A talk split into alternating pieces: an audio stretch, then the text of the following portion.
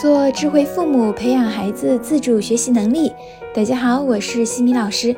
这节课给大家带来的主题是如何设立合理的目标。我们想要做好一件事，首先需要一个非常清晰明确的目标。目标给了我们明确的方向和定位。如果目标不明确，就会导致我们在行动过程中走很多弯路。其实我们会看到身边很多的成年人，他们工作了几年之后，就会处于混日子的状态，没有工作动力，也不知道自己下一步该干什么，觉得有个稳定的工作就可以了，没有什么目标，也没有什么理想。那么，倘若有一天企业效益不佳，这些人就极有可能会出现在第一批的裁员名单中。我们再回到孩子学习这件事情上，其实很多家长也是目标不明确或者不准确的。比如，有的家长的目标是“我希望孩子取得好成绩”，这个目标就非常的宽泛。怎么样才算好成绩呢？假如孩子平时成绩是在六七十分的样子，那么考八十分算不算好成绩呢？是一定要考到一百分才算好成绩吗？如果孩子考试成绩不理想，你又会怎么样对待他呢？这样的目标很有可能出现的情况是，孩子无论怎么做，家长都会觉得不满意。其实这是因为家长没有给到具体量化的目标，也没有给到该如何具体实施的方案。那我们应当怎么做呢？有一个 SMART 原则，在目标设定当中会被普遍的运用。就是目标必须有具体的、可以衡量的、可实现的、有所关联的、有时间限制的目标。我们定的目标一定要明确，不可以过大、过为宽泛。宽泛的大目标，我们要想办法把它调整成一个一个的小目标，并且是清晰的、有明确结果的。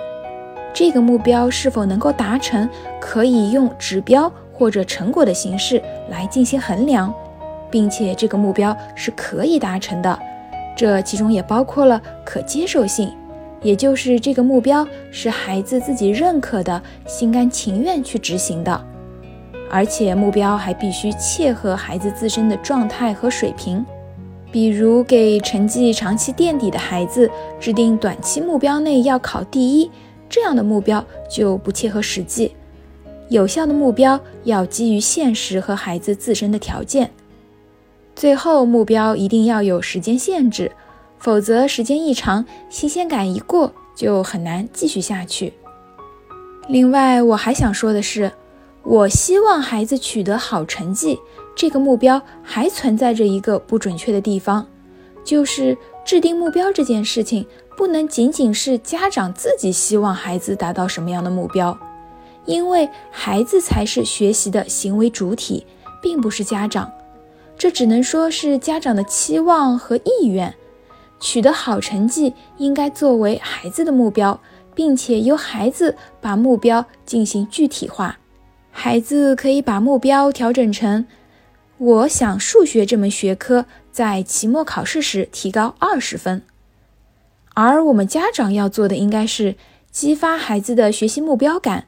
并提供有效的帮助。家长在配合孩子制定目标的时候，应当是基于孩子的自身条件，基于孩子能力和内在素质的培养，基于为孩子打造永不言败的内在动力，以及基于孩子的个性发展，并且带着对孩子的尊重、帮助和支持。我们在帮助孩子制定目标的时候，必须和孩子一起探讨。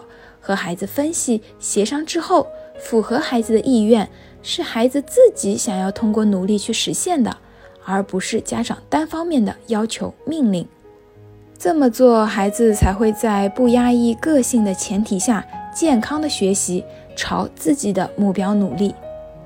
那么，我们根据上面的 SMART 原则来做一个练习，一起来看一看如何把不明确的目标进行调整。比如这么一句话：“我希望孩子能够积极学习，少玩多学。”这个目标你们觉得定的怎么样呀？这个目标显然是一个不合格的目标。这个目标没有具体说如何积极，也无法用指标来衡量是否达到积极，并且孩子会愿意少玩多学吗？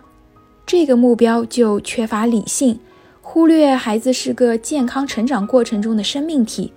如果不给孩子玩，在执行过程中就会遇到很大的阻力，而且由于缺少截止时间，容易中途放弃。所以，这个目标同样需要在经过与孩子商量之后，可以这样子进行调整：调整成我要在月底前做到每天晚上八小时前完成作业，获得一小时的自主时间。这样，孩子在执行目标的时候就会有清晰的方向。而我们家长要做的是，我要帮助孩子认真学习、快乐的玩耍，有效的安排一天的生活。如果目标没有达成，那么我要与孩子一起找具体的原因，想办法解决它。我们在帮助孩子一起制定目标时，也要与孩子明确我们为什么要制定这个目标，这个目标能够让我们收获什么。比如上面这个目标就能够让孩子明白，可以帮助自己更加高效、专注地完成作业，拥有更多放松玩耍的时间。这样，孩子就会有动力去执行这个目标。制定完明确的目标之后，我们就要对目标进行分解和执行。那具体该怎么操作呢？我们在下一节课里面继续接着聊。在下一期的课程中，我将会和大家分享如何对目标进行分解和执行。感谢各位收听。如果你喜欢西米老师的课程，欢迎在评论区给到反馈意见。在节目的最后，西米老师要给大家送福利了。关注我们的公众号“西米课堂”，后台回复“绘本”，就可以免费领取海量高清绘本故事读物。绘本故事每周都会持续更新哦，快来领取吧！感谢您的聆听，我们下次见。